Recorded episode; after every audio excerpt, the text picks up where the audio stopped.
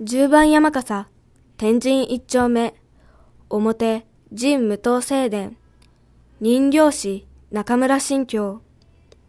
王の安丸が古事記を筆録し、天皇に献上してから1300年の節目を迎えたことを捉え、神武天皇が国を治めるための敵地を求めて、氷向の国、高千穂から東方に向かう姿を描く。文化発祥の地、九州の若者たちが郷土の歴史や文化に自信を持ち、大切にしていってほしいと願いを込めた。